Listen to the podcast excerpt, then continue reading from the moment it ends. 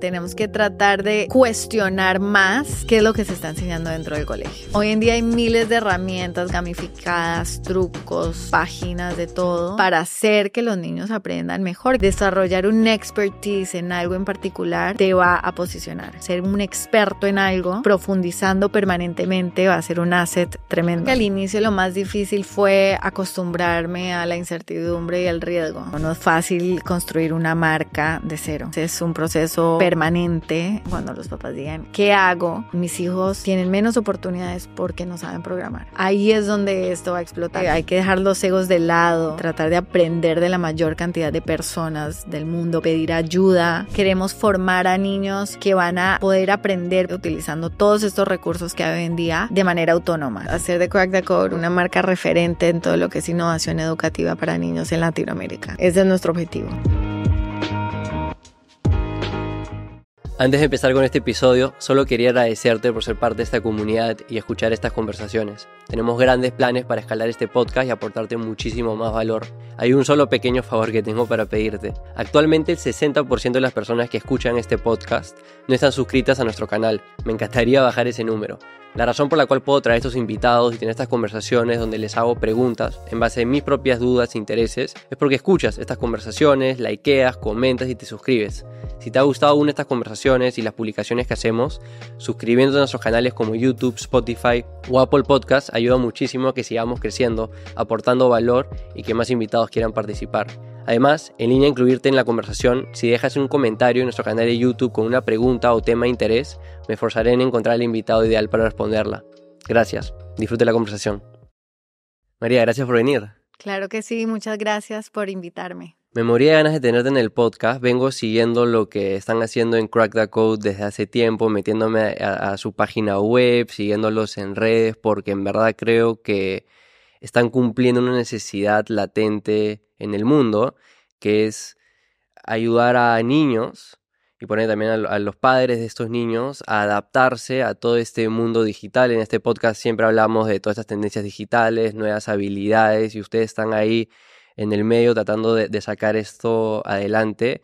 Sin conocerte, eh, he recomendado a muchos padres a lo largo del último año, oye, miren esto en Crack the Code, mete a tu hijo acá. Entonces me encanta. Eh, hay mucho de qué hablar. Yo cada día me estoy metiendo más a todo este tema de, educación. Eh, me interesa muchísimo. Entonces quiero empezar por ahí. Quiero ver por qué a ti te interesó todo este mundo de, educación y tecnología. Eres una, lo que llamamos una solo founder, una emprendedora que empezó el negocio sola, sin, sin socios, socias. Eh, ¿Qué hacías antes de emprender? Claro que sí. Bueno, mil gracias por la oportunidad. Ahí también he escuchado varios episodios y, me parece muy importante tener eh, estos espacios. Em, bueno, yo, yo para contarles un poco de mí, soy originalmente de Medellín, eh, nací allá. Eh, me mudé con, con mi, nos mudamos, mi familia inmediata, a Costa Rica. Crecí en Costa Rica eh, con mis hermanos y mis padres. Eh, y de ahí crecí todo el colegio, estudié allá todo el colegio y fui a estudiar economía en Nueva York, en donde, nada, hice varias internships. Eso es lo bueno, digamos, de estar en una ciudad grande, que puedes hacer internships mientras estudias. Entonces tuve varias, de hecho una aquí en Perú, en una, en Puno, en una caja rural. Eh, que me cambió un poco la vida literalmente porque me abrió los ojos a negocios rentables, grandes, eh, con crecimientos eh, bastante altos, pero con un impacto social, ¿no? Estuve en Puno dos meses en, en, mi último año de universidad y regresé con esa idea de en algún momento hacer algo con doble impacto, ¿no? algo propio. Sí, algo propio. ¿Pero alguien en tu familia emprendía? Sí, de hecho toda mi familia. Mi hermano es el fundador de Nubank. Eh, mi hermana tiene una empresa de, de, moda también que vende en Bird of Goodman y en todas las tiendas de moda del mundo. Mi papá, mi abuelo, entonces siempre sabía que en algún momento yo también lo quería hacer, eh, pero no sabía en qué. Y, siempre a lo largo de todas estas experiencias, de esas pasantías, era descubriendo un poco qué era lo que me gustaba, qué era lo que me llamaba la atención. Sin embargo, lo que, lo que hice justo después de la universidad fue entrar en JP Morgan, que mm, eh, en el equipo de asset management de Alternative Investments. Hacíamos todo el due diligence para fondos de private equity, hedge funds y real estate. Y la verdad es que cinco años y medio allá me dio la mejor disciplina, ética de trabajo, constancia eh, que uno necesita, ¿no? Para emprender, que es tan difícil. Em, entonces, nada, estuve allá cinco años y medio. De ahí conocí un peruano, mi esposo, que me dijo, vámonos a Lima. Acaban de elegir a PPK. Y todavía me acuerdo que me decía, el Perú va a crecer doble dígitos todos los años por los próximos cinco años. Previo a la tormenta. Sí. Y dije, vámonos. Em, y vine acá y era el momento para emprender sin hijos, con un poco de ahorros para invertir en mi empresa y con mucha energía y ganas de, crear, de construir. ¿Por qué educación? O sea, suena que tenías todas las posibilidades del mundo, eh, de seguro por, por ese background de finanzas, analizaste muchos mercados, muchas oportunidades, ¿por qué educación? Y particularmente, ¿por qué educar a niños en estas habilidades digitales? Porque hoy en día conocemos muchos negocios de e-learning, de educación, de habilidades digitales, de cosas a la vanguardia en términos tecnológicos, pero muy pocos, por lo menos en mi experiencia, se dirigen a este público de niños. La mayoría son de upskilling para crecer en esta línea de carrera corporativa o tal vez también para eh, emprendedores, negocios. Sí. La verdad es que yo no sabía nada de educación, no tenía ni idea de tecnología, no sabía ni qué era design thinking, no sabía nada. Venía de finance, en donde e, es un, era como una burbuja, como que no sabía ni qué estaba pasando por fuera. Em, al llegar acá, em, fue mi momento para eh, explorar y aprender, ¿no? Me dije, voy a tomarme unos meses de relajamiento, obviamente no me duró nada. Me entrevisté en varios bancos, fondos de inversión acá en el proceso, mientras investigaba qué quería hacer, ¿no? Y siempre con esa mentalidad de algo con doble impacto, ¿no? Crecimiento eh, acelerado, exponencial y eh, un negocio, y bueno, un negocio rentable que al mismo tiempo tuviera un impacto positivo en la sociedad, ¿no? Entonces, eh, evalué diferentes industrias, salud, educación, transporte, que es un pain point tan grande acá. Y y no sé, mientras más leía de educación, más me encantaba. los latinos somos eh, una de las, digamos, etnicidades que invierten más de nuestro presupuesto mensual en educación. Aproximadamente del 10 al 14% lo invertimos en educación, ya sea para nosotros o nuestros hijos. Tenemos mucho miedo a recaer, digamos, en la pobreza. Entonces, cada dólar marginal lo invertimos en oportunidades para, para nosotros o nuestros niños. Eh, es literal eh, el, el, el camino a, a, a, salir adelante como región, ¿no? Y al impactar a un niño, una familia, impactas colectivamente a, ciudades, a países y a la región completa, ¿no? Entonces, me encantó, me acordaba que mm, mis papás en, en, una época, cuando era chiquita, tenían esos libros gigantes de inglés sin barreras, eran como unas enciclopedias. Luego evolucionó en, en Rosetta Stone y así. Dije, ¿cuál es el Rosetta Stone de hoy en día? ¿no? Y empecé a encontrar todo ese mundo de la programación para niños, empecé a tomar cursos, eh, viajé a, a conferencias, hice una consultoría para el Ministerio de Educación en algún momento acá. Em, me puse a aprender, aprender, aprender de una industria y de algo que no conocía y me, me, enamoré. Ya no había vuelta atrás, rechacé varias propuestas de trabajo acá en, en, en, diferentes lugares y me metí de lleno a entender cuál era la oportunidad aquí. Eh, el sector educativo es, es muy emocionante y, súper interesante, pero también obviamente es difícil, ¿no? Y es una industria muy diferente y muy, muy particular a, a un fintech, a un SaaS tradicional. Entonces también puede ser un poco lonely en ese sentido, em, pero sí muy emocionante ver el impacto de lo que haces, ¿no? Y creo que nosotros trabajando con niños lo vemos aún más. Eh, un niño que tiene toma una mejor decisión de qué estudiar porque tiene estas habilidades, va a tener un mejor futuro él o ella y sus familias y, y es un ripple effect, ¿no? Entonces, es más difícil porque tienes que satisfacer a más personas, eh, pero yo creo que el que lo logra va a poder, digamos, tomar ventaja de, la oportunidad del mercado. Quiero hablar de toda la industria de, de educación más adelante, todos los problemas que todos sabemos que existen y las oportunidades que hay, pero aterrizando un poco este inicio de, Crack the Code. Para empezar, ¿cómo salió el nombre? Porque el nombre me encanta. Literal brainstorming, no sé, empecé a, buscar varios y si bien varias, varias personas no, no, no entienden si hace sentido para el mercado de hispanos, como que sí uno se acuerda, ¿no? Genera esa, no se te olvida, ¿no? Y es un juego de palabras, descifra el código, entonces no sé, creo que en una sesión de brainstorming con mi hermana salió y ahí se quedó. Qué bueno. ¿Y cuál fue ahí la primera versión del negocio? O sea, en los inicios, inicios, dijiste ya, quiero ayudar a niños jóvenes a adquirir estas habilidades. ¿Esta primera versión apuntaba a una edad en específica, una habilidad en específica? ¿Cómo fue ese, de nuevo, primera semana del negocio? Sí, bueno, nosotros empezamos presencialmente, teníamos una academia física en Miraflores, em, por la mar, eh, y ahí recibíamos a niños y niñas. ¿Qué conseguías por dónde? A través de alianzas con colegios, marketing tradicional, Instagram, Facebook, eh, alianzas con colegios, con empresas, y poco a poco venían. Em, y venían los niños, enseñamos de 6 años a 18, los separábamos en grupo y venían a tomar las clases con nosotros. Originalmente era una currícula, digamos, long term progresiva de Computer Science. Luego nos dimos cuenta que nadie sabía que era Computer Science, entonces era difícil explicarlo y venderlo. Hemos ido iterando. Em, pero sí, empezamos Early Days presencialmente. ¿Qué año estamos hablando? Abrimos en el verano del 2018. Ya. Y, es, y operamos presencialmente todo el 18, todo el 19, presencial. No fuese tanto, han crecido rápido. Sí, ahí vamos. No, no se siente tan rápido, pero sí. Sí hemos tenido varias etapas.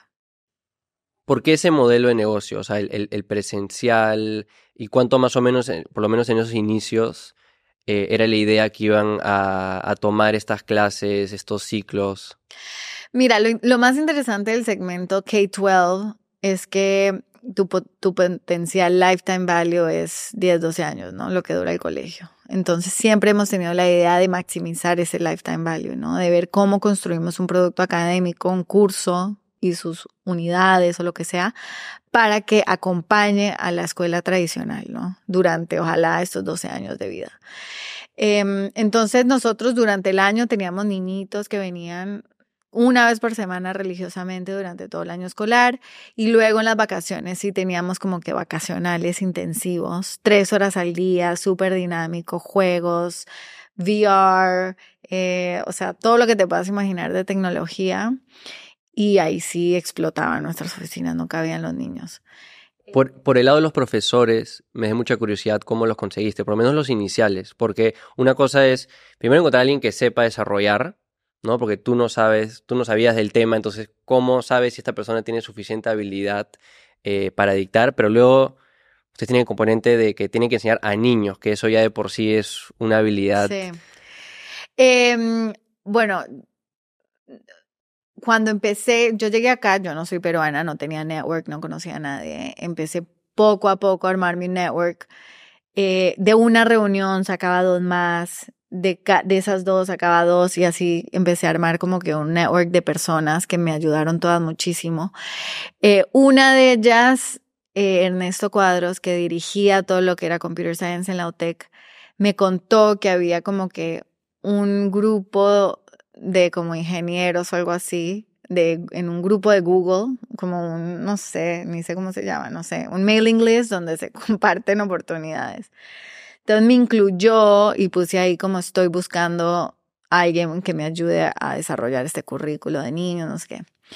Y me escribió un chico em, que me tomé un café con él y me dijo, tengo la persona para ti. Y lo conocí y fue la primera persona que contraté. Él se llama Román, sigue con nosotros y él es el coordinador educativo. Él es ingeniero, profesor Em, fue profesor de matemáticas y con él, literal, los dos en un Starbucks, em, empezamos a diseñar eso. Al comienzo lo, lo, lo, contrataba por horas, luego ya planilla, ya poco a poco.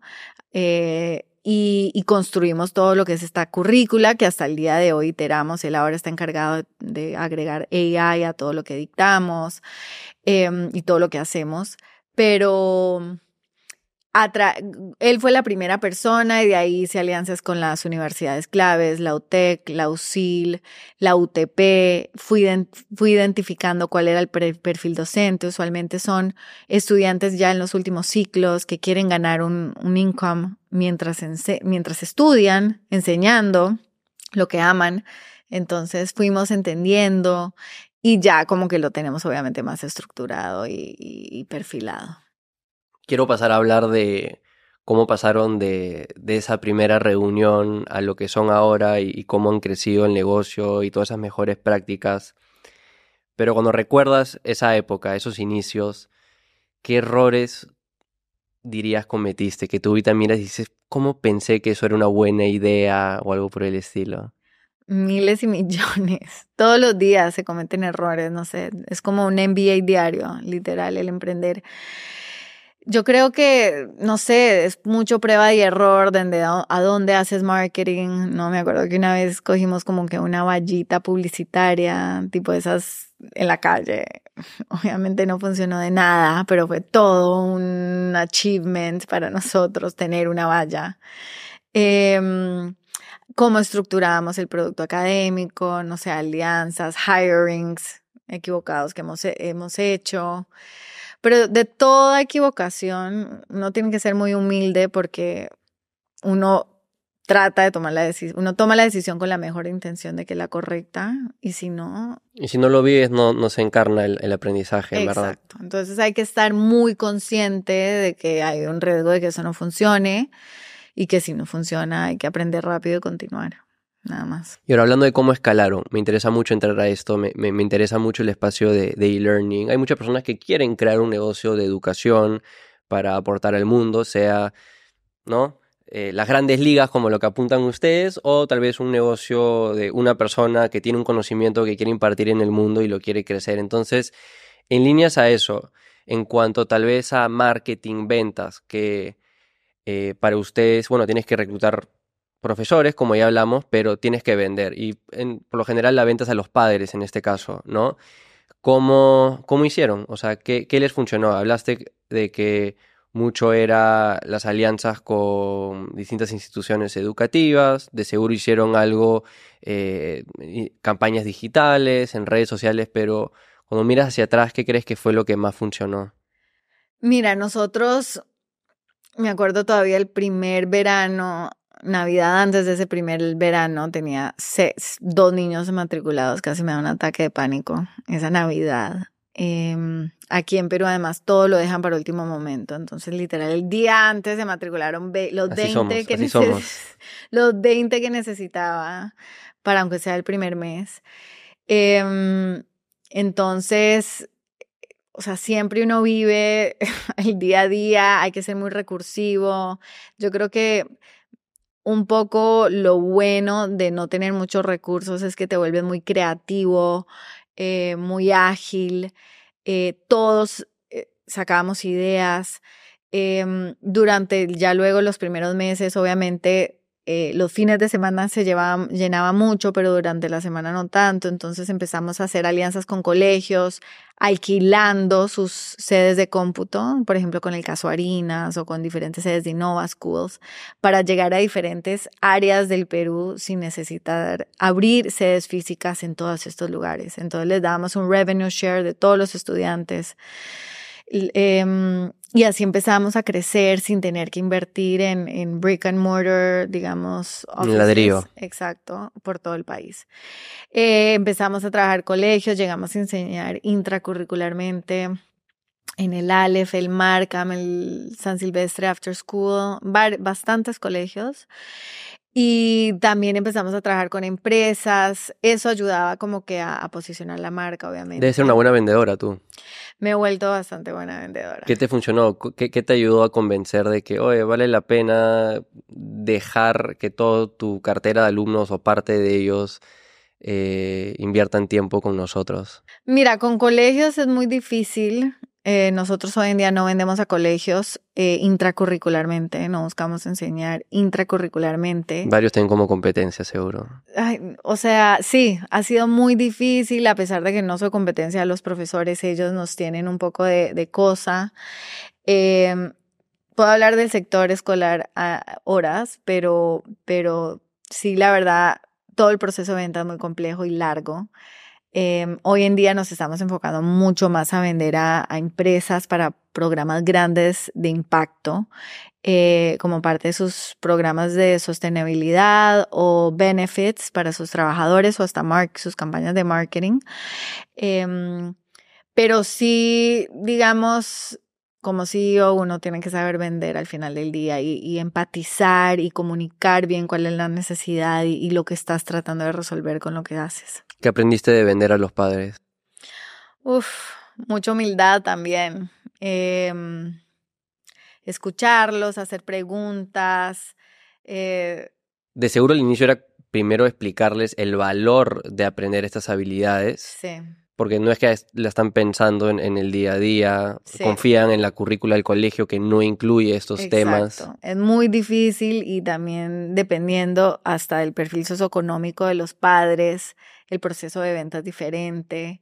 Un padre, digamos, que, que puede ser un, un agente en una agencia de un banco, que está viendo como ya las metas son reducir en agencias que está con miedo de perder su trabajo, lo entiende mucho más rápido que una mamá o un papá que no sabe nada de tecnología y, y está en su oficina tranquilo, ¿no? Entonces, luego están los early adopters, que son padres o madres que trabajan en tecnología, que son como, oh, lo necesito urgentemente, es parte de la vida de mi hijo.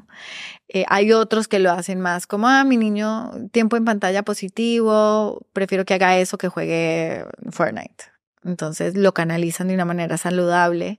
Hay un poco de todo, ¿no? Pero la idea, lo que nosotros tratamos de explicar es, la tecnología está aquí para quedarse, no se peleen contra con ella, busquen la manera de enfocarla en la vida de sus hijos de una manera que les va a abrir puertas en el futuro y, y, y en la cual ellos se van a divertir en el proceso, ¿no? Porque la idea es que ellos ni se den cuenta que están en una clase, sino que están entretenidos creando sus proyectos digitales, ¿no? Ese es, ese es el, el objetivo nuestro. Sí, la tecnología no solo está para quedarse, sino cada vez en mayor proporción, hasta diría exponencialmente, va a ser una parte mayor de nuestras vidas. Sí. Los niños hoy en día están metidos, no sé, ya depende caso por caso, ¿no? Pero muy metidos en el uso de computadoras, iPads, celulares. Si tú miras, por ejemplo, los canales de YouTube más grandes están dirigidos a niños. Sí. Pero son pocas eh, las organizaciones, empresas o personas que están ayudando a niños a no solo ser consumidores, sino creadores de tecnología. Eh, y por eso es que mencioné que me encanta lo que, lo que están haciendo, me parece súper importante. Sí. Eh, esto ha sido difícil para ustedes tal vez comunicar al mercado. Todavía es un mercado nuevo, ¿no? Al final del día, esto no es como el inglés que hoy en día las academias de inglés acá tienen cientos de miles de estudiantes que pagan 300 soles al mes para aprender inglés, ¿no? O sea, y son módulo tras módulo tras módulo, nunca se acaban esos módulos. Eh, habiendo muchas alternativas gratuitas online para aprender inglés. Eh, nosotros vamos a llegar a eso, o sea, el mercado va a llegar a eso cuando todos los papás digan, oh, oh, ¿qué hacemos? Cuando las universidades empiecen a requerir conocimientos fundamentales básicos de programación para entrar a cualquier carrera, que ya está pasando en ciertas universidades. Y ahí es donde el, este canal B2C va a explotar, ¿no? Cuando los papás digan, ¿qué hago? Eh, mis hijos tienen menos oportunidades porque no saben programar. Ahí es donde esto va a explotar, pero todavía es un esfuerzo de educar al cliente y al consumidor. Y en cuanto a e-learning, eh, a me queda muy claro la oportunidad que, que, están abarcando y de nuevo hay poca oferta como ya hablamos, pero siempre hay esta tal vez crítica a e-learning o este riesgo para cualquier negocio de e-learning de que cada vez la información se vuelve cada vez más un commodity, ¿no? Está, por todos lados, un niño o niña puede entrar a YouTube y ver el video de alguien que le enseña cualquier práctica de código, de computer science, cualquier habilidad digital o de cualquier tipo. Eh, ahora también con la inteligencia artificial, ya hasta cada vez van a haber más estos profesores artificiales donde puedes en verdad tener una interacción de ida y vuelta. ¿Qué cosa te trae a ti confianza de que tal vez esto no va a ser un, un riesgo para ustedes? Mira, yo creo que como cualquier industria hay que estar constantemente adaptándose, ¿no? Hay que estar siempre upgrading a, a, lo que está pasando, ¿no? Hoy en día nosotros nuestras clases son en vivo virtuales en vivo. Entonces, o sea, sí para niños todavía es esa necesidad de, de que haya un, un, intercambio de preguntas, de ideas, que alguien te conteste. esa inmediatez es importante. Todavía no tenemos esa disciplina, los niños latinos y hasta nosotros los padres, para llegar del colegio, de clases y continuar viendo videos grabados, ¿no? Hacer preguntas y que te contesten y que te, ayuden. Eh, es fundamental. Si creemos que conocer a nuestro niño, a nuestro niño, a nuestro estudiante y crear un producto académico alrededor de sus necesidades, eh, intereses es fundamental. Y eso es lo que nosotros estamos haciendo. Toda la experiencia de principio a fin, cuando hay una canción, cuando hay un momento de relajarse, cuando es crear tu proyecto, cuando hacemos un demo day, una comunidad de mentores. Hoy en día ingenieros de Globant son mentores de nuestros niños. Dos veces al mes, no sé, el top video game developer de Globant le da una charla a nuestros niños de cuál es su vida en la vida real. ¿no? ¿Cómo, cómo determinas si abrir un nuevo curso o no. Porque, de nuevo, hay que estar encima de todas las tendencias, como acabas de mencionar, siempre mirando lo que las empresas necesitan, cuáles son las habilidades del futuro, pero también hay, muchas cosas que hoy en día son hype, de que salen y mucha gente le interesa, pero tal vez no tienen un valor a largo plazo de, de desarrollar, de aprender. ¿Cómo usted, cuál es el filtro ahí? Sí. O sea, te diría que nosotros no estamos, o sea, no estamos tan enfocados necesariamente en darles skills inmediatamente employable.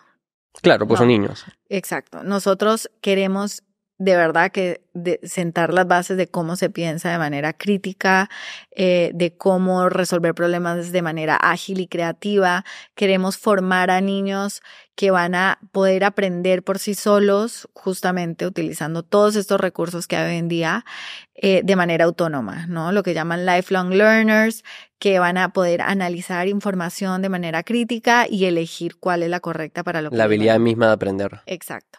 Entonces, eso es lo que nosotros le enseñamos, eso es el core de lo que le enseñamos a los niños, ¿no? Que busquen recursos, como de tarea.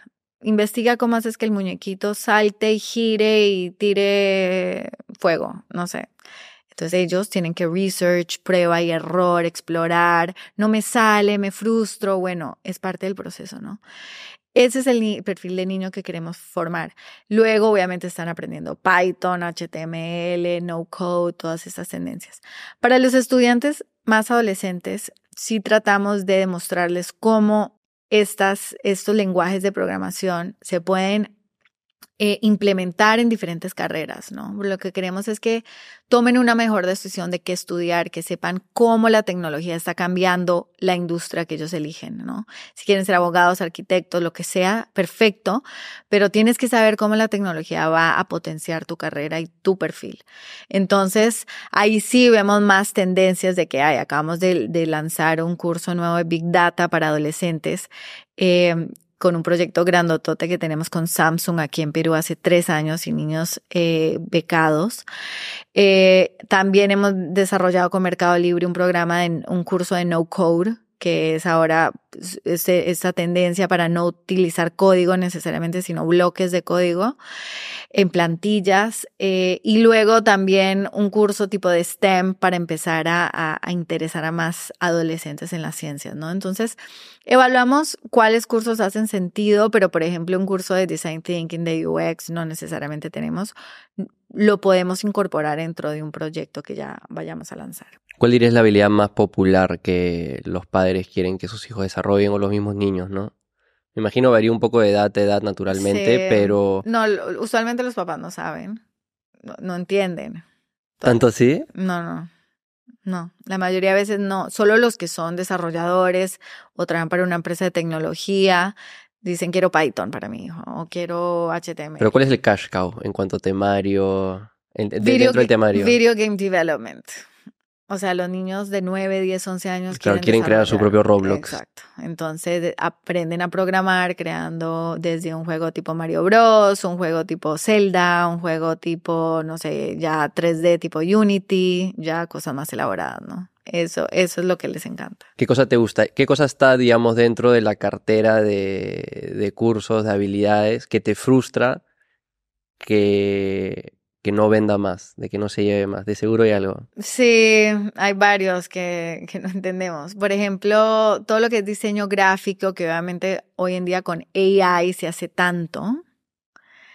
eh, todavía no hemos encontrado el hook para volverlo como que atractivo para más niños. Pero yo siento que hay demasiado, ya dice, o sea, hay mucha gente que, que tiene Pero esa no, habilidad. pero no, pero hoy en día es crucial.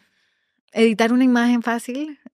Hoy con hasta con ChatGPT puedes crear una, una foto de una de lo que quieras, una imagen en un segundo. Entonces son cosas, es un skill set que en la universidad en el trabajo te va a resolver de alguna manera u otra. ¿Y hay algo que ahorita no tienen que te gustaría tener en un futuro que te parece que va, va a ser importante? Bueno, ahora estamos incorporando AI en todos los cursos. En, en- ¿Cómo usar las herramientas de cómo AI? se, u- cómo se usan para el, el objetivo del curso y también cómo se usa de manera responsable en la vida, ¿no? Que eso es un riesgo. El otro día escuché una mamá que estaban bulleando a un niño en el colegio porque le dicen a ChatGPT, invéntate una historia de Pepito cayéndose de la piscina. El niñito. Entonces, un párrafo de la historia y la comparten todos por sus WhatsApps y se burlan del pobre niñito, ¿no? Entonces, así, debe pasar con millones de cosas más peligrosas inclusive.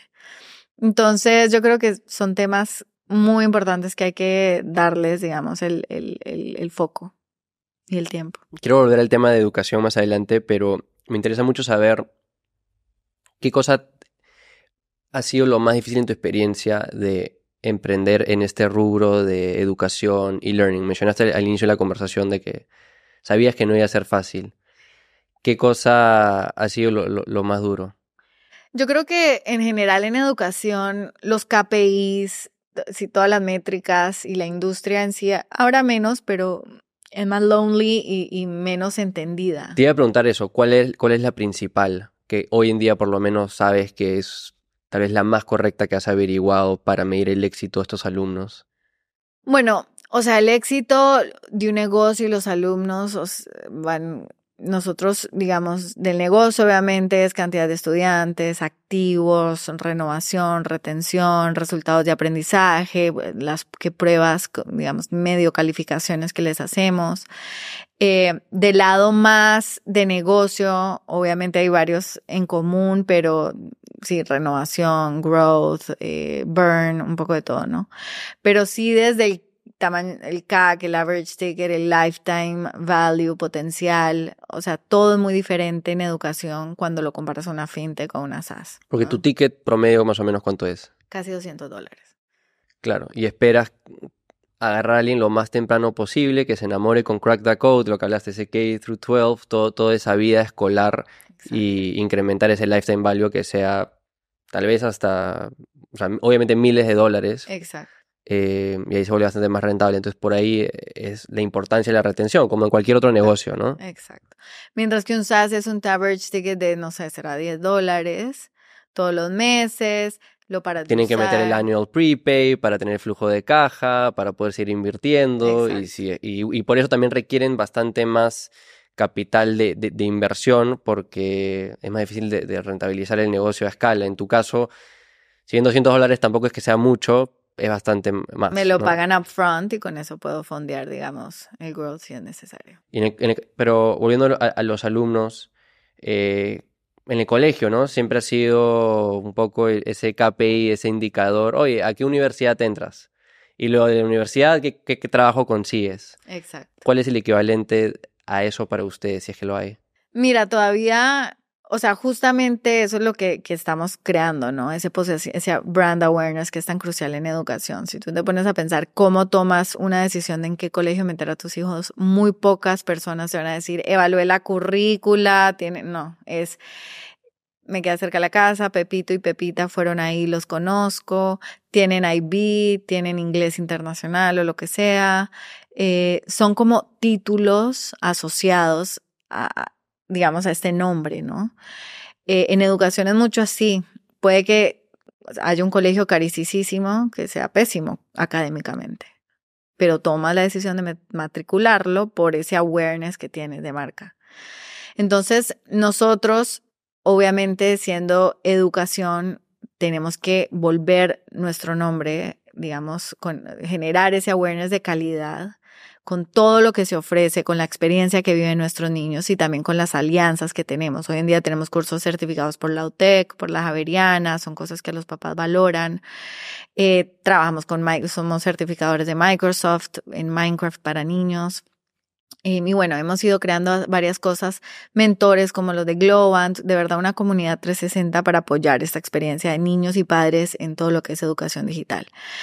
Em, pero obviamente que es un proceso continuo, no es fácil construir una marca de cero, ¿no? Entonces es un proceso permanente eh, en el que vas viendo a ver qué es lo que funciona más, menos y cómo vas posicionándote de la manera que quieres.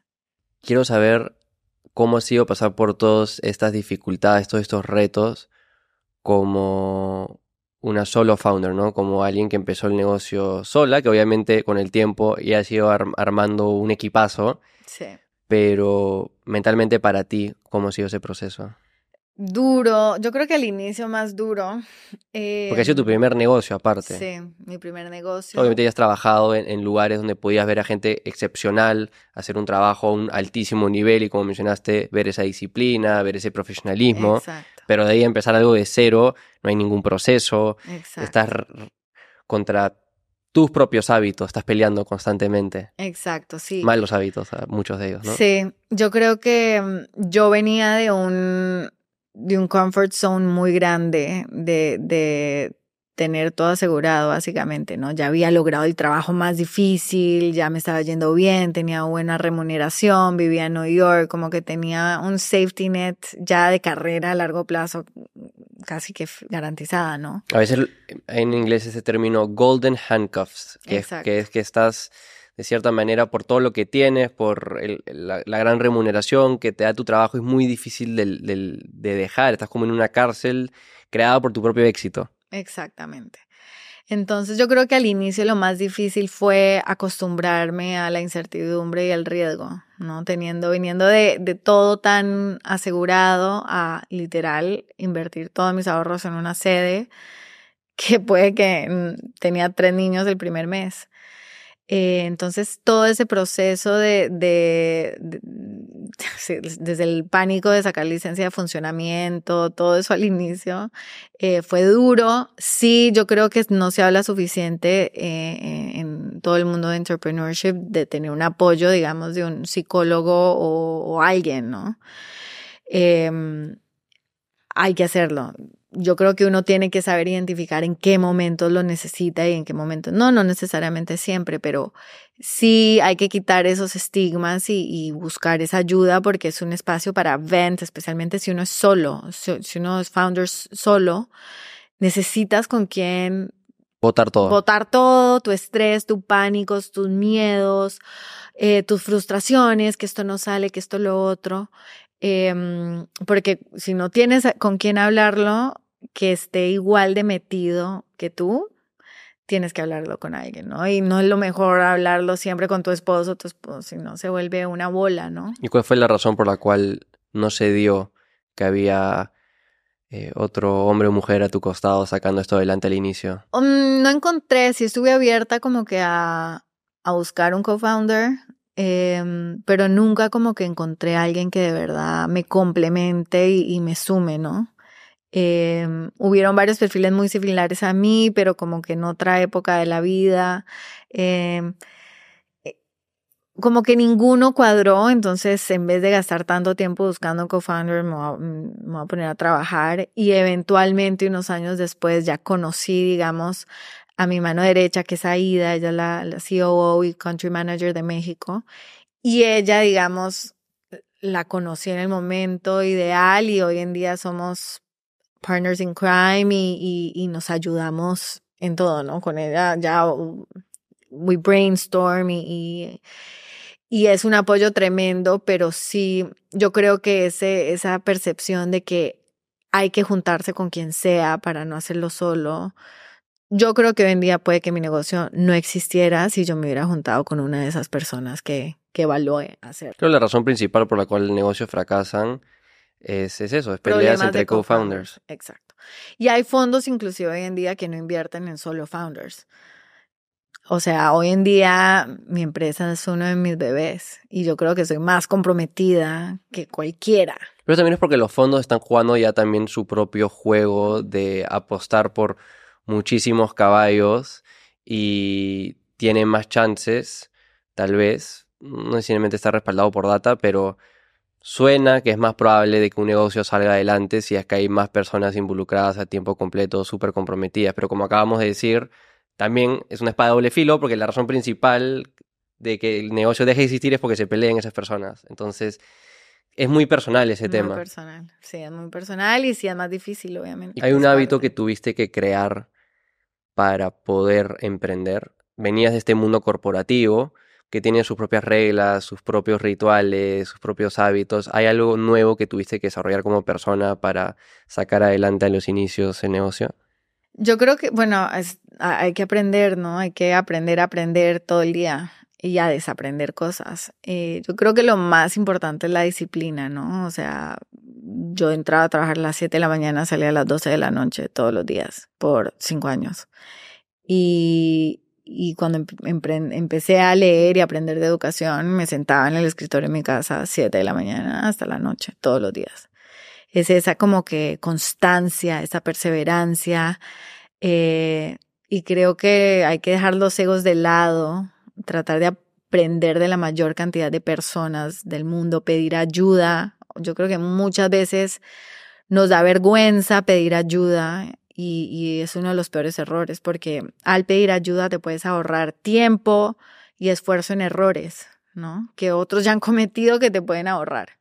Entonces, pedir ayuda em, y ser constante y trabajar como hormiguita todos los días. ¿Qué tuviste que desaprender? Creo que ahí lo mencionaste y me, parece algo que se toca, no se toca suficiente ese tema. De Las cosas que hay que desaprender tal vez del mundo corporativo, experiencias pasadas antes de empezar algo propio. Yo nunca lo tuve que hacer. Yo, o sea, yo em, empecé en la universidad y es lo que he hecho. Claro.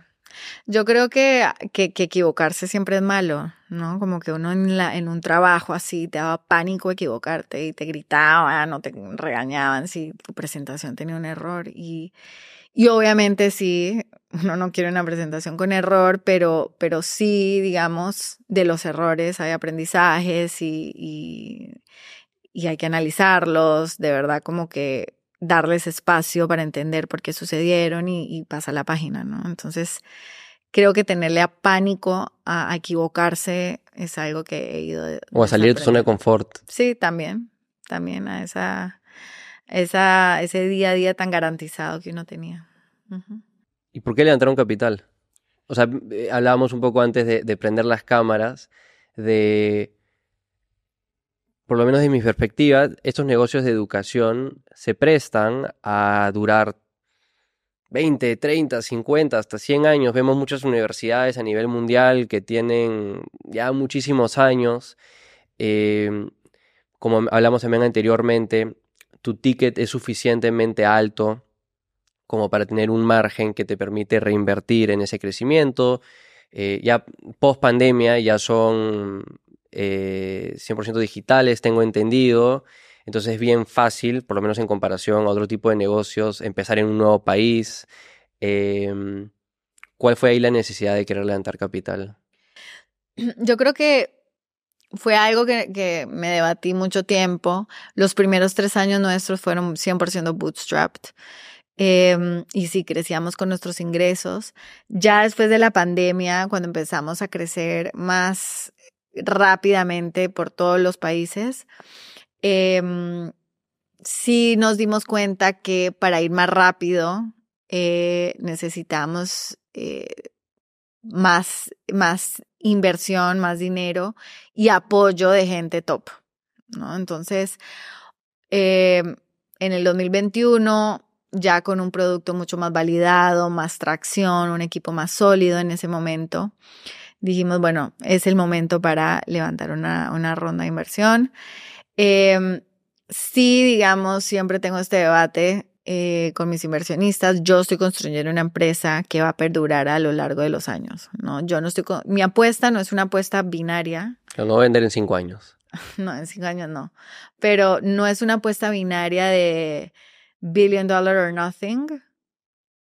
Yo sí me imagino que en unos años voy a tener un exit gigante, pero de una manera saludable para la empresa, que la, le permita vivir y persistir a lo largo de los años, no que se desinfle y que sea humo y que no sea sostenible continuar creciendo de la manera que venimos creciendo. Entonces yo creo que eso es algo que yo creo que es particular también de la industria de la educación porque hay usualmente más exits de MA que de IPOs. Em, y el perfil del inversionista que invierte en educación también es diferente a un inversionista que invierte en otras industrias, ¿no? Entonces, yo creo que si uno encuentra al, al, socio correcto, que está alineado con uno, que ve esa visión de, de potencial gigante, pero construye un negocio sólido, eh, hace sentido, ¿no? ¿Por qué quieres vender? No, no sé si quisiera vender, pero en educación es lo más común, ¿no? No me vería haciendo una IPO, no, sé. Em, pero no te ves, o sea, manejando el negocio en 30 años, en 20 años. No sé. Puede que sí, puede que no. No, no. Están todas las cartas sobre la mesa. Todas las cartas sobre la mesa. ¿Y cómo decidiste cuánto querías levantar? Creo que es una, o sea, gente que tal vez quiere hacerlo, tal vez está iniciando un negocio o como en tu caso ya tiene tal vez uno, dos, tres años de, avanzado el negocio, de crecimiento de una manera súper orgánica, bootstrap, ¿no? O sea, reinvirtiendo tus propias ganancias para el crecimiento, tienen esa duda, que es como que, ah, sí, escucho todos estos negocios que quieren levantar dinero, pero ¿qué? ¿100 mil dólares? ¿Un millón de dólares? 10 millones de dólares. Yo creo que depende de qué es lo que vas a lograr, qué es lo que quieres lograr con este dinero, ¿no? Y, En tu caso, ¿cuál fue eso? O sea, nosotros queríamos crecer fuerte, obviamente, reclutar talento top. Al ser solo founder, yo tenía un buen equipo, pero no tenía, digamos, un C-level team. Pero llegaste al punto de decir, quiero específicamente estos roles, me imagino que van a tener este nivel de salario y, y este, como que la ingeniería inversa de cuándo tengo que recaudar. Exacto. Ya, porque hay gente que, hace, que no hace eso, hay gente que yo he escuchado eh, que simplemente tira un número y ya veré en qué lo invierto. Sí. No, nosotros sí, o sea, fuimos viendo cuánto costaba más o menos cada perfil, Em, hicimos la proyección, no sé, para dos años, necesitamos que dure, queremos, por ejemplo, invertir en, en marketing, construir la marca, queremos esto, lo otro, nuestros ingresos van a ser esto. Y eh, hicimos todo modelo financiero para llegar a un número de, ok, necesitamos este dinero que nos va a durar por tanto tiempo y luego ya este año ya ver bajando el burn y vamos a poder crecer de una manera más sostenible, ¿no? Pero eso yo siento que eso es fundamental, no gastar por gastar.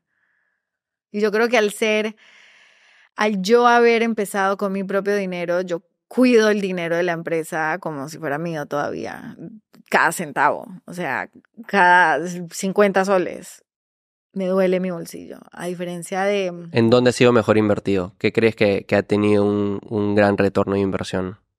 Yo creo que en un buen equipo. Contratar a gente buena se repaga inmediatamente. ¿Cuáles han sido los roles claves en este caso, en, en este negocio de educación y learning?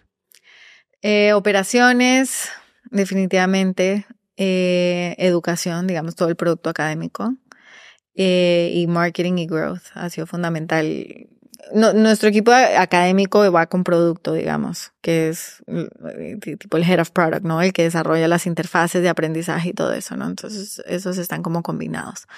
Pero sí, yo creo que invertir en talento top, que es difícil conseguir, eh, es lo que más repaga la inversión. Tienes que vender una gran visión ahí. Exactamente.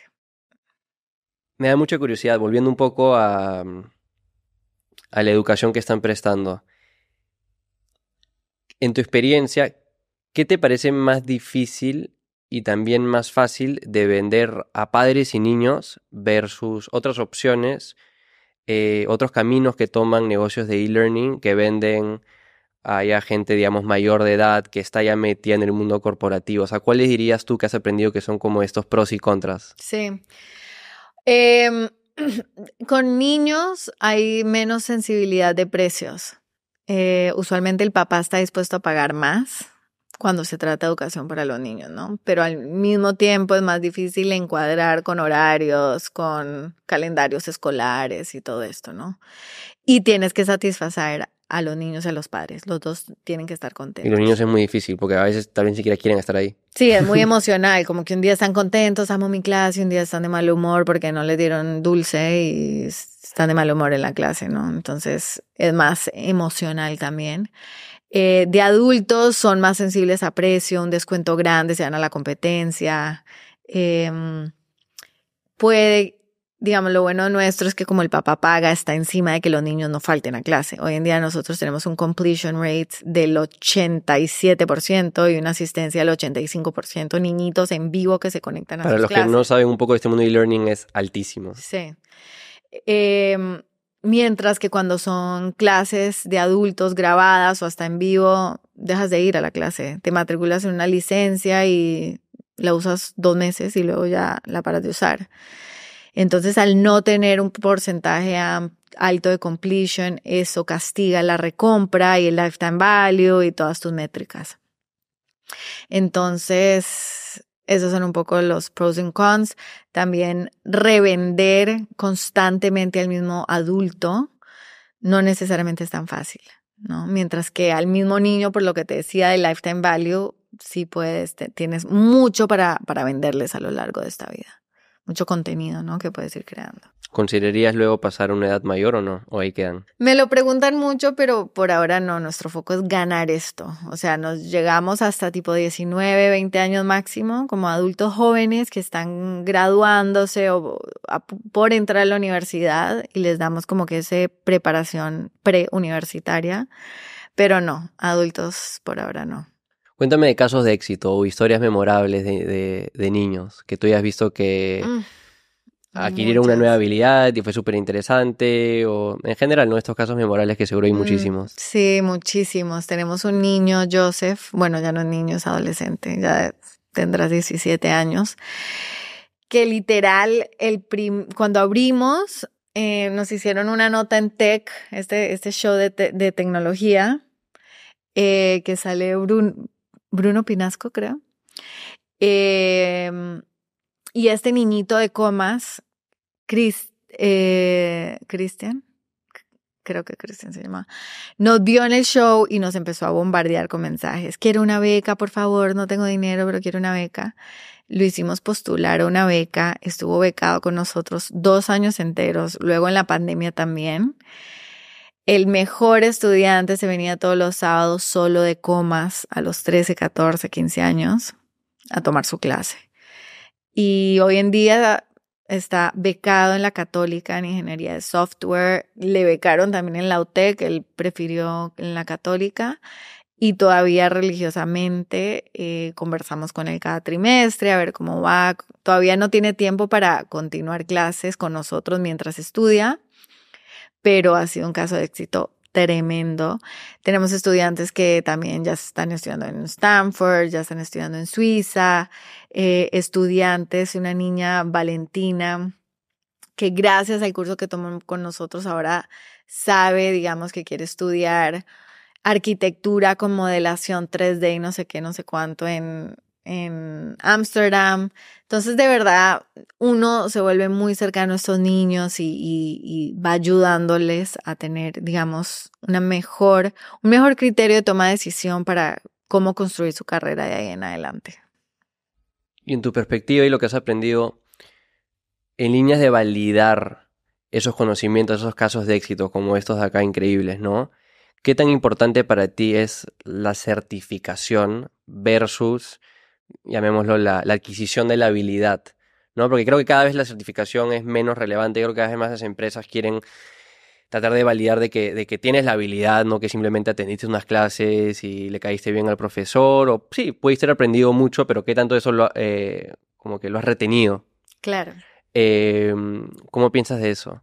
Sí, yo creo que todavía los papás y los niños aman los certificados acá. Aman su cartón, aman colgarlo a la pared, como que les encanta, ¿no? Todavía a nivel mundial no hay como que un TOEFL tipo de, certificación de inglés para programación, todavía no existe. Hoy en día yo siento que la certificación más grande que hay es ser dropout de, de, las mejores universidades, ni siquiera tener el título, es poder decir, mira, soy tan bueno, tan buena que dejé esta super oportunidad. Sí. Sí, yo creo que sí. Hablemos de la educación tradicional versus la moderna slash online. ¿Qué te frustra? Porque tú tuviste una buena educación. Sí. Eh, de seguro hay cosas de ahí que, que, valoras y quieres mantener en tu propio negocio, pero obviamente hay otras cosas que dirías, o oh, esto ya tiene que renovar, ya venimos jalando de hace 100 años. Sí, yo creo que, mira, la, la educación escolar es muy compleja, hay muy pocas industrias si te pones a pensar con tantos stakeholders como, como en, en, la educación escolar. Ministerio de, Educación, directores, padres, profes, niños, todos buscan algo diferente. Y es muy difícil que dentro de un colegio, de un currículo, se alinee todos para que todos estén satisfechos. Y menos dentro de un mismo colegio, ¿no?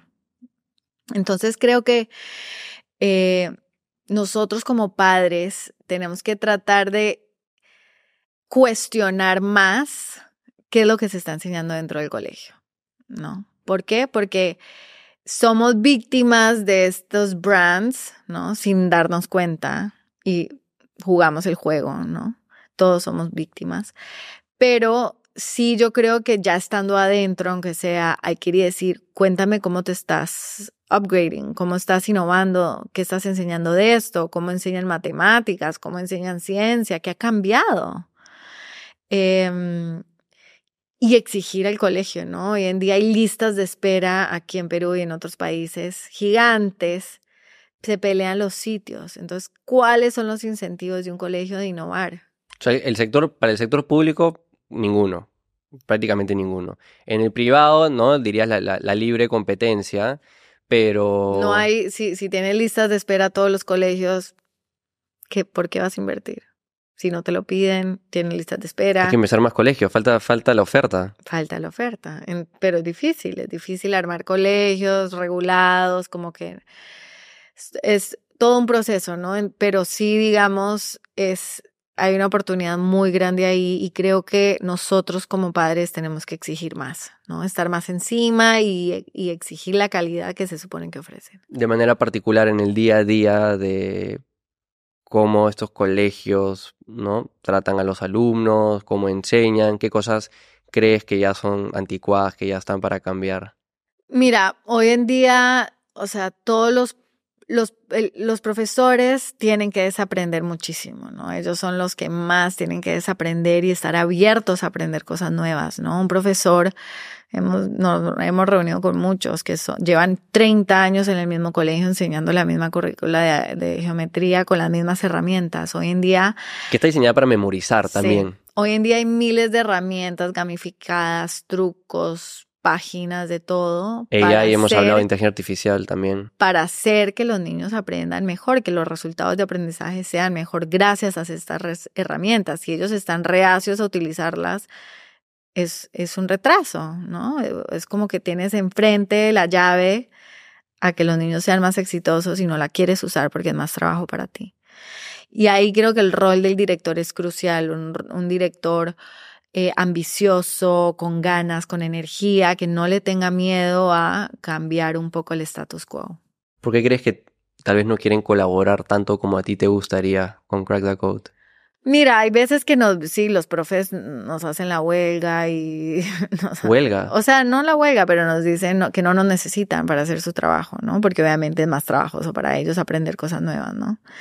Eh, Sí, yo creo, yo creo que como que nos ven como, como adversarios hasta cierto punto, cuando en realidad lo que queremos es darle las herramientas para que at some point ellos lo puedan enseñar solitos, como si nada, ¿no? Por eso hoy en día lo que estamos haciendo mucho es trabajar con empresas, fundaciones, con colegios públicos. Entonces nosotros damos las clases intracurricularmente dentro de colegios públicos financiados por fundaciones o empresas. Entonces logramos llegar a, tipo niños y adolescentes de poder adquisitivo bajo, eh, en donde obviamente una currícula escolar de un colegio público es imposible de cambiar. ¿En qué hay que invertir ahí? O sea, en, en con estas brechas socioeconómicas, que ya tienes experiencia de trabajar con ¿no? Todo el espectro de, de niveles económicos. Si el gobierno fuese a invertir en elevar la capacidad de un niño o una niña de aprender digitalmente. Obviamente Internet, el, el, ¿no? la computadora, el iPad, etcétera, son como que pues, cosas básicas. ¿Hay otra, otra cosa más que tú dirías como que ayuda a... Mira, capacitación, capacitación docente definitivamente capacitación docente. Si un profesor tiene el potencial de impactar cientos de vidas, y si no miles, a lo largo de su vida. Pero eso se va a dar, ¿no? O sea, creo que cada día con el Internet es el mejor profesor que va a poder tener la capacidad de enseñar a todos. Es el, el, el influencer profesor en YouTube, tiene millones de vistas. Pero un profesor de un colegio no necesariamente tiene ese incentivo.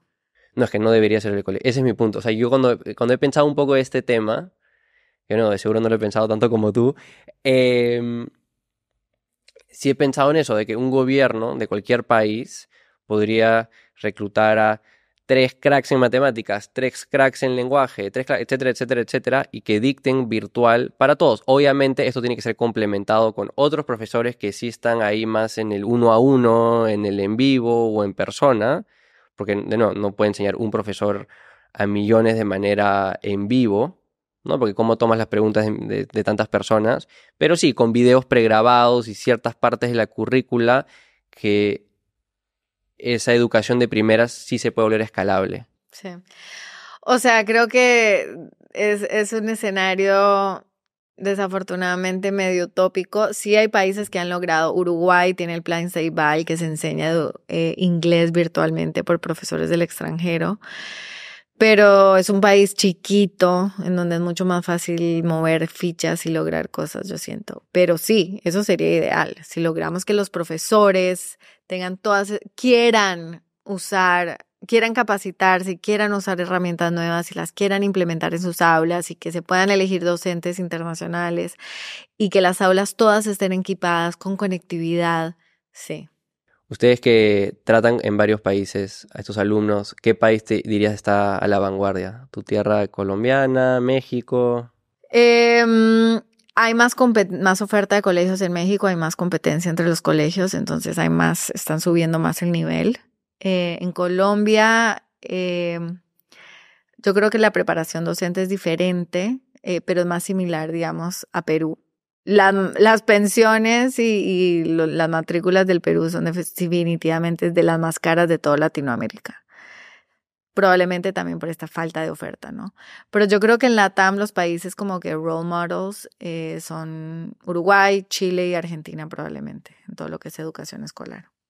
Mencionaste que están metiendo el tema de AI en sus operaciones. Me interesa muchísimo saber ahí. Mira, lo estamos tratando de meter por todas partes, desde en marketing, captación de leads, eh, para, hasta para nuestro blog, eh, eh, para generación de leads a través del blog, de, para servicio al cliente. Digamos que los papás hagan preguntas y se conteste automáticamente y no tener que depender tanto de personas.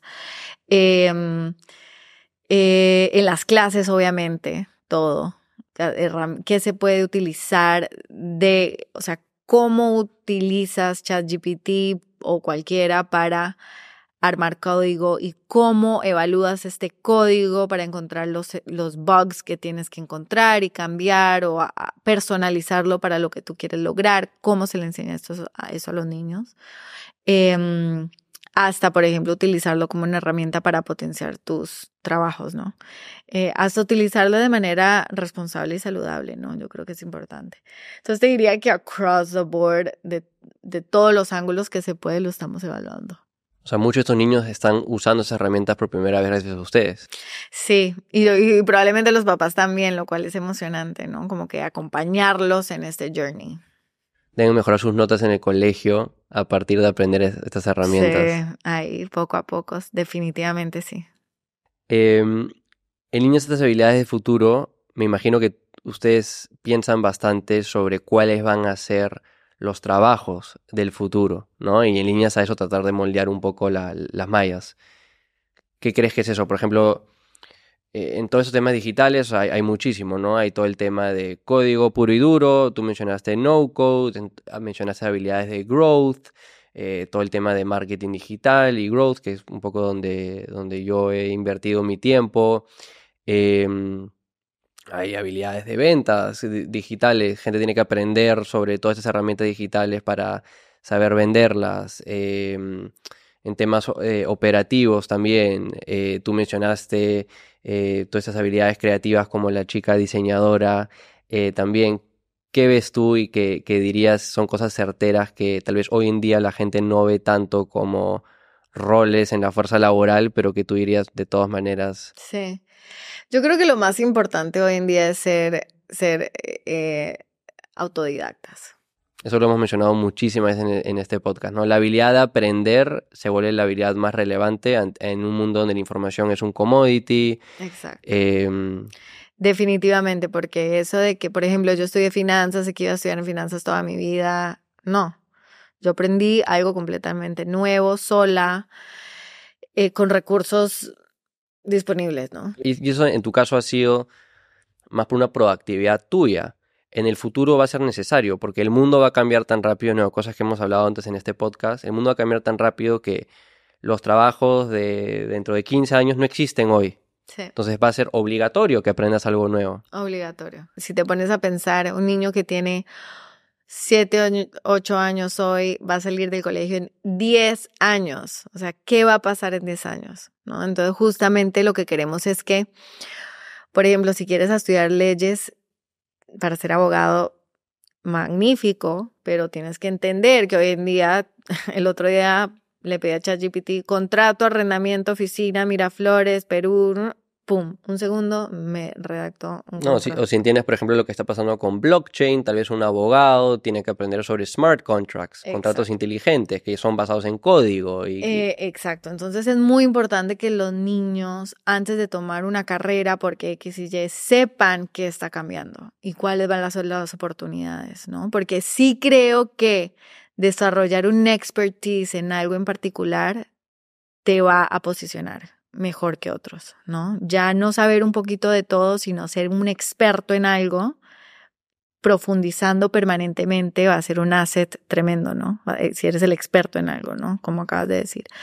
Entonces, que vayan entendiendo, digamos, dentro de la carrera cuál es este ecosistema de oportunidades y que sepan que van a tener que estar reinventándose permanentemente dentro de esa misma carrera, ¿no? ¿Les hablan de eso? O sea, como sentarlos y decirles, déjame explicarles hacia dónde está yendo el mundo. Entendemos que probablemente tus papás hasta te están quitando el, el, el, celular, el iPad, que obviamente es necesario hasta cierto punto, pero es importante que entiendas que el mundo está yendo hacia acá. Tal vez tus papás no entienden estas cosas y para eso estamos nosotros acá y tus papás han traído acá con nosotros para eso, pero tratar de nuevo de incentivar un poco ese interés por aprender y por meterse más fuera de la habilidad misma. Sí, yo creo que eso es importantísimo y yo creo que estos con, con, conversatorios con los de Globant son tan importantes, ¿no? Porque hoy en día los niños dicen, ah, quiero ser video game, un gamer. Bueno, a ver, ¿qué es un gamer? Y los papás con el pelo varado, gamer. Entonces escuchan un top gamer, no sé, de Globant o de cualquiera de nuestros partners, y dicen, wow, de verdad hay algo ahí. O en la charla del que desarrolla criptomonedas, con 500 niñitos escuchando de todo la TAM que es una criptomoneda con muñequitos de Disney, ¿no? Como que ya desde los 8 o 9 años les vas explicando cuál, qué está pasando, ¿no? ¿Cuál es el, las cuáles son las oportunidades que hay, por dónde te vas a ir perfilando y que siempre vas a poder cambiar y aprender de otras cosas. De seguro también aprendes mucho de ellos, ¿no? O sea, por ejemplo, o sea, no sé, escucho suficientes veces de que un niño quiere ser influencer y esa es la profesión que, que aspira cuando está en tercero de primaria y dices, ok, habilidades de comunicación, content creation, etcétera, Por eso te decía edición de video, edición gráfico, porque hoy en día pueden hacer un montón de content con AI. Em, pero sí, o sea, hay que buscar en el tiempo en pantalla que un niño o un adolescente tiene, hay que ver cuál es el skill set que están desarrollando, ¿no? Que una mamá no vea como que, ok, tres horas enfrente de la pantalla, no. Que aunque sea dos horas y media de esas tres horas sea tiempo en el cual están desarrollando un skill, ya sea a través de Minecraft for Education, la versión de código de Minecraft, ya sea haciendo canciones, por ejemplo, virtuales con Python, tipo, no sé, Daddy Yankee, donde haces con código, ¿no? Algo así. Eh, creando una página web o investigando de algo que te interesa, no sé, pero que sea constructivo, tiempo en pantalla constructivo y que quieres tener tiempo divertido en pantalla, ok, pero 30, de la, 30 minutos de las 3 horas. ¿no? Mira una película los fines de semana, pero durante la semana enfoca en tiempo positivo en pantalla. Entonces, ese es el mindset change que estamos tratando como que de generar en los padres. Eso es clave, o sea, hacer que los padres entiendan de que, oye, sabes, el mundo en el futuro no va a ser el que tú viviste. Sí, hay estas, estos riesgos eh, en cuanto a capacidad de concentración, entre otras cosas, de tal vez estar demasiado tiempo frente a una pantalla. Obviamente los niños tienen que socializar, salir, etcétera, etcétera, pero privarlos de estas habilidades y herramientas digitales es lo más perjudicial para su futuro. Exactamente, exactamente, tal cual. Tú como, como mamá. Sí. ¿Te ha cambiado la perspectiva? Porque estás, o sea, no sé cuántos años tienen, ¿no? Pero cuando le das el iPad, pero también soy la fundadora de Crack the Code, o sea, ¿cómo, cómo es eso? no, mis niños son chiquitos, son un hijo de tres y una de año y medio. Bueno, el de tres ya puede estar con el iPad. Sí, él sí ve... Yo voy a restaurantes y veo niños de bebés con iPad prácticamente. Sí, prefiero no ir a los restaurantes con, con ellos. O sea, trato de no, porque sí lo necesitaría. Si quiero tener un almuerzo pacífico, me toca y no hay crayolas o algo así, sí, es, lo más fácil, ¿no? Darles el iPad. O sea, yo sí soy realista, em, yo sí los dejo, bueno, al mayor, ver media hora antes, de, digamos, en la noche, después de bañarse y todo, ver media hora de cualquier show, del show, digamos, que le gusta, Paw Patrol, lo que sea, al día. Eh, sí creo que prohibiendo del todo tampoco es constructivo, ¿no? todos los niños ven esto, entonces conversan, hay cumpleaños de Papa Patrol, entonces también como que no, no van a entender, ¿no? Va a generar más peleas. Entonces, de nuevo, dosificarlo de una manera saludable, buscar los momentos. Si un día está súper entretenido, ni le hablo de la tele, trato de que no. Volverte mamá cambió algo en cuanto a hacia dónde dirigías el negocio o algún aspecto del negocio? No, en realidad no. No, creo que no. Em, todavía como que no han llegado a la edad, digamos, que lo De que, pueden ser clientes de Code. Pero, pero obviamente sí van a ser. Obviamente. lo, lo vas a mantener balanceado. O sea, tú te imaginas en un futuro para tus propios hijos donde están yendo al colegio, pero también tienen un régimen estructurado de estas otras cosas que el colegio no te da. Sí, o sea, es ser muy consciente de qué te da el colegio y qué no, y ver cómo complementas lo que necesita tu y como dueña de negocio, como estrategia de negocio, qué tanto miras lo que ofrece el colegio o no. Ver, o sea, un, un camino es decir, voy a ver lo que hace el colegio y simplemente estar al margen de todo lo, o sea, de, de ellos y todo lo que ellos no enseñen, esa es mi oportunidad versus, no, nosotros sabemos hacia dónde va el mundo, vamos a escoger y ya ellos van a decir lo que ellos hacen.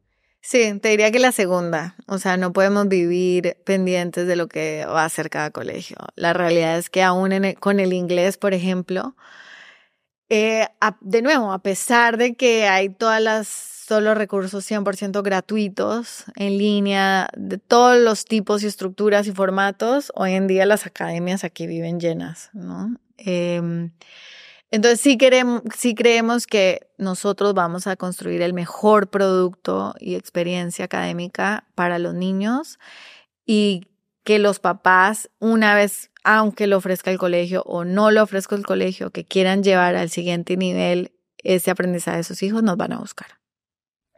Me gusta. María, quiero pasar algunas cosas ya más eh, sobre ti, cómo tú te manejas como, como emprendedora. De nuevo, este programa se sienta mucho en, emprendimiento, aparte de estas habilidades digitales. Em, ¿Tú tienes alguna opinión poco popular, dirías, o contracorriente en cuanto a cómo dirigir un negocio, cómo hacerlo crecer, que tal vez va un poco en contra a todas estas mejores prácticas que se escuchan en esta burbuja que, probablemente vives del mundo de startups? Porque sí, quieres crecer ese negocio gigante y hay, hay de nuevo, muchas de las mejores prácticas que, tú también obviamente aprendes, porque seguro estás aprendiendo un montón, como mencionaste. Algo que tú dirías es, es común que ves que otras personas hacen y tú dices, no, I don't think that's a good idea. O sea, yo creo que el dilema más grande es que muchos apuestan solo por ser un unicornio. O sea, that's the only way out. Una vez me dijeron, ah, tú piensas como, la, como las NGO, solo porque no quería un billion dollar company. That's the NGO route. Es como, qué hablas? Entonces, como que eso genera, obviamente, no sé, como incertidumbre dentro de uno, estoy haciendo lo correcto, no entiendo, debo pensar así, debo pensar allá, así. Entonces. ¿Qué negocio fundador admiras o fundadora? ¿Qué negocio? O sea, ¿quién para ti es una referencia dentro o fuera del rubro de educación que tú dirías unicornio o no? Como que me gusta cómo hacen las cosas y... Em, a mí, me, bueno, mi hermano es mi mejor role model al final del día. Él, bueno, tiene, fundó una fintech ya grande y, y sí, la manera como lo hizo, sí es un multi-unicorn, pero... ¿Qué aprendiste por ahí? Seguro muchas cosas, ¿no? Pero ¿qué cosas sí se, es lo primero que se viene a tu mente? que no es fácil. Yo creo que todo el mundo lo pinta como, wow, es cool, lo, lo, lo trendy, pero no es fácil. Ningún momento es fácil. Entonces hay que estar ok con, con vivir con esos, esas inconformidades permanentes, una u otra, por tan tontas que sean en cualquier momento, ¿no? Pero que no es fácil, pero que el payoff es gigante, ¿no? La satisfacción de lo que lo que estás logrando es generado por ti y tu equipo directamente. ¿Cómo lidias con esa frustración, ansiedad que seguro es semanal, ¿no? Pero eh, algún tipo de rutina práctica que tú dirías te ayuda a, centrarte. Sí, trato de ser constante con eso, pero me cuesta. Tengo una coach muy buena, una coach que, que es como psicóloga slash como que enfocada en entrepreneurs. Tengo con ella sesión cada dos semanas. Em, y trato de tener como que un balance, tener, no sé, hacer ejercicio, hacer yoga, tener un sort of balance también en familia, trabajo. Em, trato de empezar mis mañanas poquito a poquito, tipo la primera reunión, tipo la primera hora en, mi escritorio que sea como más de reflexión y revisar qué tengo, no irme de frente a 20 calls. Porque al final, o sea, ahorita con la escala que, que, que tienen, ¿cuáles son tus roles? Todos. O sea, cada mes puede que sea un poco diferente, digamos. No sé, un mes puede ser que esté fundraising, otro mes esté haciendo más alianzas B2B, otro mes no sé, salió el de tech, entonces me toca interim liderar todo tech. Eh, entonces, ¿cómo priorizas? O sea, ¿lo haces mensual, lo haces semanal, lo haces a diario? O sea, ¿cómo además ese to-do list de cierta manera? Yo creo que mensual. O sea, hoy en día lo hago mensual, como este mes me estoy enfocando en esto. Y mi equipo lo sabe, que estoy muy enfocada en, esto, ¿no? Em, pero sí, yo creo que es, es difícil tener una rutina asegurada permanente todos los días. Como que todos los días son tan cambiantes, hay tantas cosas diferentes. Cuando empezaste, ¿cómo era distinto? No, era presencial, iba todos los días presencial, me reunía con el equipo. No sé, como que era más ¿Qué le dirías a la- improvisado. pero qué le dirías a la, también. a la- a la María de, de- de esa época, de cómo tal vez lidiar con el día a día de una manera más eficiente y feliz, tal vez? Yo creo que hay que hacer como micro, como adjustments en el día uno que sumen. Por ejemplo, para mí hacer yoga, eso, mm, agregar yoga, agregar mi, mi coach, agregar no empezar llamadas intensas desde las 9, sino desde las 10, como esos micro adjustments que en conjunto mueven la aguja mucho más para mi tranquilidad y paz mental. Entonces, encontrar esas variables chiquititas que sumadas mueven la aguja bastante. De seguro ahora hablas con un montón de personas que quieren tu recomendación, tu consejo sobre cómo sacar adelante sus negocios. ¿Hay algunos principios que tú dirías son los más recurrentes que tú compartes? Yo creo que, como te dije, disciplina, constancia, perseverancia, pedir ayuda, no tener miedo a pedir ayuda, eh, humildad, rodearte de gente buena, mentores buenos, advisors buenos, no apresurarte en toma de decisiones de gente en particular, hire slow, fire fast. Em, Eso es importante. Sí, y es difícil, pero hay que ser muy consciente de eso. Eh, yo creo que esas son variables importantes, digamos, con diferentes focos, pero, pero que hay que tener siempre muy top of mind. Importantísimas en todo este journey, rodearte de gente buena. ¿Cuál recuerdas que fue la mejor recomendación que te dieron a ti? Tal vez tu hermano. Porque diji- dijiste, ¿no? O sea, lo, lo vi trabajar bastante, ¿no? Pero él o otra persona que dijiste fue algo que en verdad movió la aguja. Él fue el que me dijo go for it. Me acuerdo que mis papás tenían miedo. ¿Qué es la más importante? Sí, me dijo, go for it, hazlo. Yo tenía, obviamente estaba nerviosa, pero con ganas, y mis papás nerviosos, pero el, go for it. Y ya. Y ahí empezó. ¿Qué crees que al final de cuentas te, te, te dio la gana de dar ese salto? Yo creo que al final del día lo peor que puede pasar es que no funcione el negocio, ¿no? Y te recolocas. O sea, vas a... Hoy en día hay consultoras que pagan excelentes sueldos a emprendedores con ese background, ¿no? O sea, es como un MBA a la décima potencia. Eh, entonces son skill sets que van a ser muy valiosas en cualquier espacio. Eso fue exactamente lo que me hizo dar el salto a mí. O sea, cuando yo estaba en la universidad y estaba viendo a otros amigos que no están la, ruta típica, que es válido y una gran vía, ¿no? De entrar a bancos o a, llamémoslo el mundo corporativo.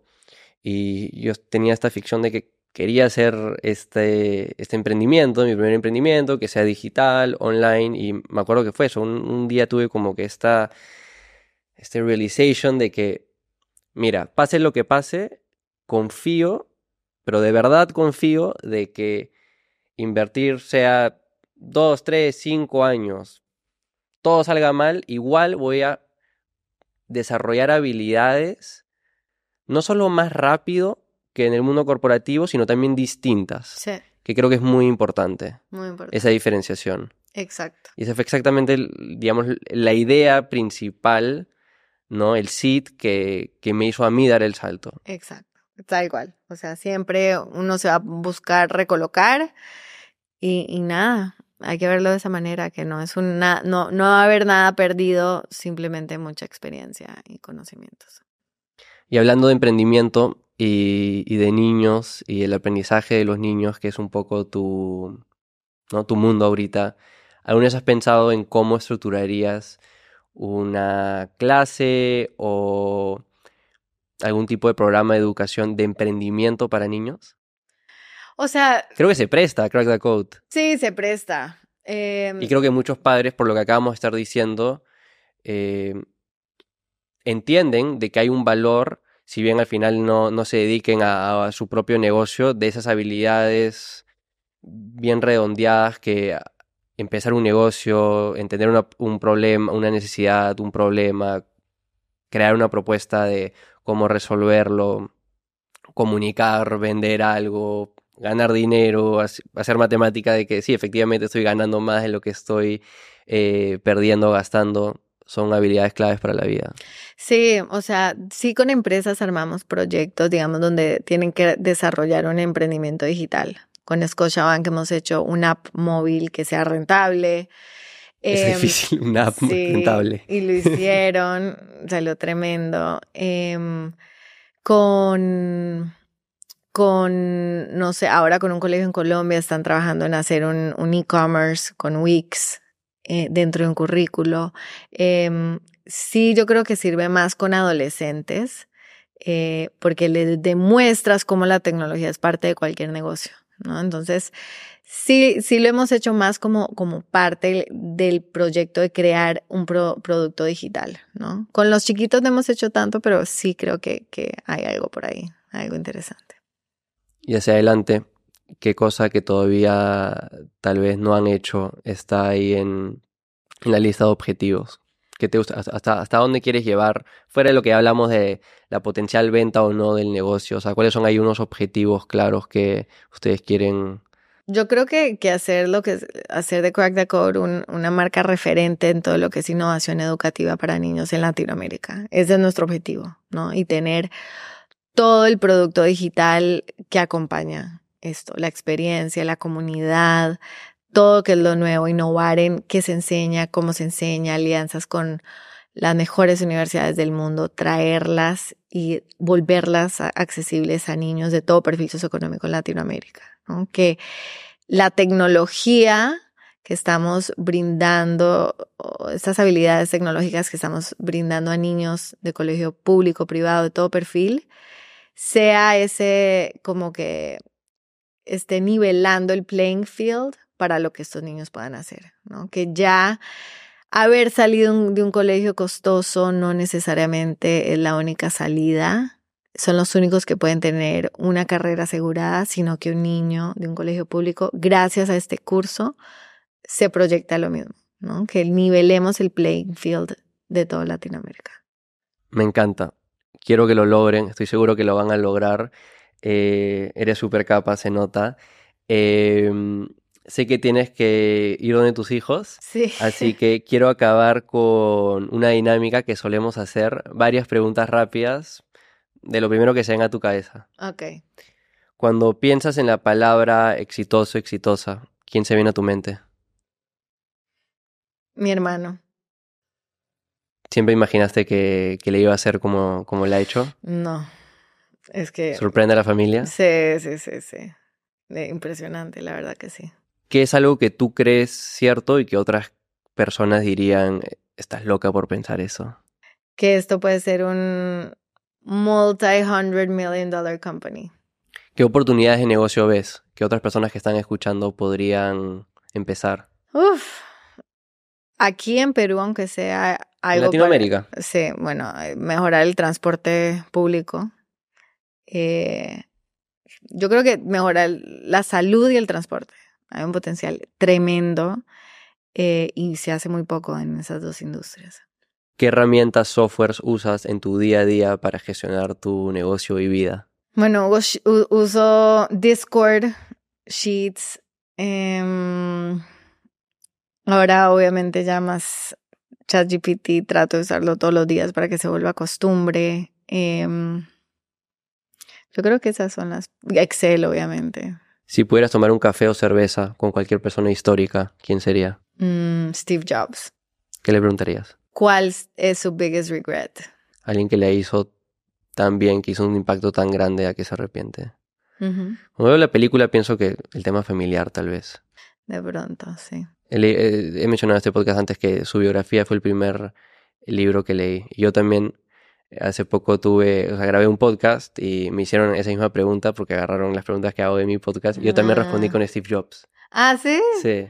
Sí, me encanta, me encanta. Una mala recomendación que sueles escuchar otras personas dar. De que tienen que tener un co-founder. Sí o sí. ¿Qué le dices a ese chico o chica que ahorita está tal vez perdiendo demasiado tiempo buscando o, creyendo que es una limitación. Sí, que invierta su tiempo en construir su, su negocio y que esté abierto a encontrarlo, que vaya a networkings, a eventos, pero que se enfoque en construir su negocio y que si pasa, pasa. llegará a la persona. Si solo pudiera hacer dos horas de trabajo a la semana para Crack the Code, ¿qué harías en esas dos horas? Mm, no sé. Yo creo que un pedazo de alineamiento con mi equipo y luego hablar con clientes. Si tuvieras que tener otra profesión, ¿cuál sería? ¿Vuelves a banca? Ah, sí, me encanta. Me encanta. Mejor compra de 100 dólares o menos. Unos headphones. Esa, también la que yo respondo. ¿Ah, sí? Sí. Siempre digo que los, AirPods Pro son un poco más caros que eso, pero. Lo normal. Soy fanático. Sí, fan. Un panel en la calle que toda la ciudad podría ver. ¿Qué escribirías? No sé, algo de educación. ¿Qué nuevo hábito del último par de años ha sido el que más te ha ayudado? Tener una coach. ¿De qué hablas con ella? De todo. De todo lo, lo, más random, lo que esté pensando, lo que me esté quitando el sueño, mis preocupaciones, eh, brainstorm, hasta temas de gestión, de management. ¿Semanal? Cada dos semanas lo tengo. ¿Cuál ha sido el libro que más has recomendado? Depende como para qué. Pero uno que me encanta es el de toda la historia de Nike. De... Shoe Dog. Sí, Shoe Dog. Me encanta. Me falta leer, pero ahí lo tengo en mi lista. Buenísimo, buenísimo. ¿Película que más has recomendado? No sé. ¿Viste la última de Nike? Sí, la vi, pero mm, mejor, mejor el libro. No me encantó tanto. Ya la última, ¿cuál ha sido la mejor inversión que has realizado? Puede ser de dinero, tiempo, energía. Yo creo que cuando uno está aprendiendo de algo nuevo y está construyendo, sí hay que invertir en, en ir a conferencias de la industria de uno. Eh, ir yo iba al inicio mucho a, conferencias de innovación educativa en Estados Unidos, ver todas las herramientas nuevas, tendencias, hablar con profesores. Entonces, por, por más desgastante que es viajar y pagar y todo eso, en conocimiento se repaga. Me encanta. María, me ha encantado esta conversación. No sé a dónde quieres derivar a nuestro público, de seguro hay, hay varios padres escuchando. Sí, bueno, los invito a que, que conozcan Crack the Code. Pueden ir a nuestra web crackthecode.la y pueden conocer un poco lo que hacemos, agendar una clase gratis para sus hijos, para que vean un poco de qué se trata y, y ojalá se, se animen por probar todo este mundo de la programación con ellos. Muchísimas gracias por venir, me encantaría repetirla. Claro que sí, gracias por la invitación.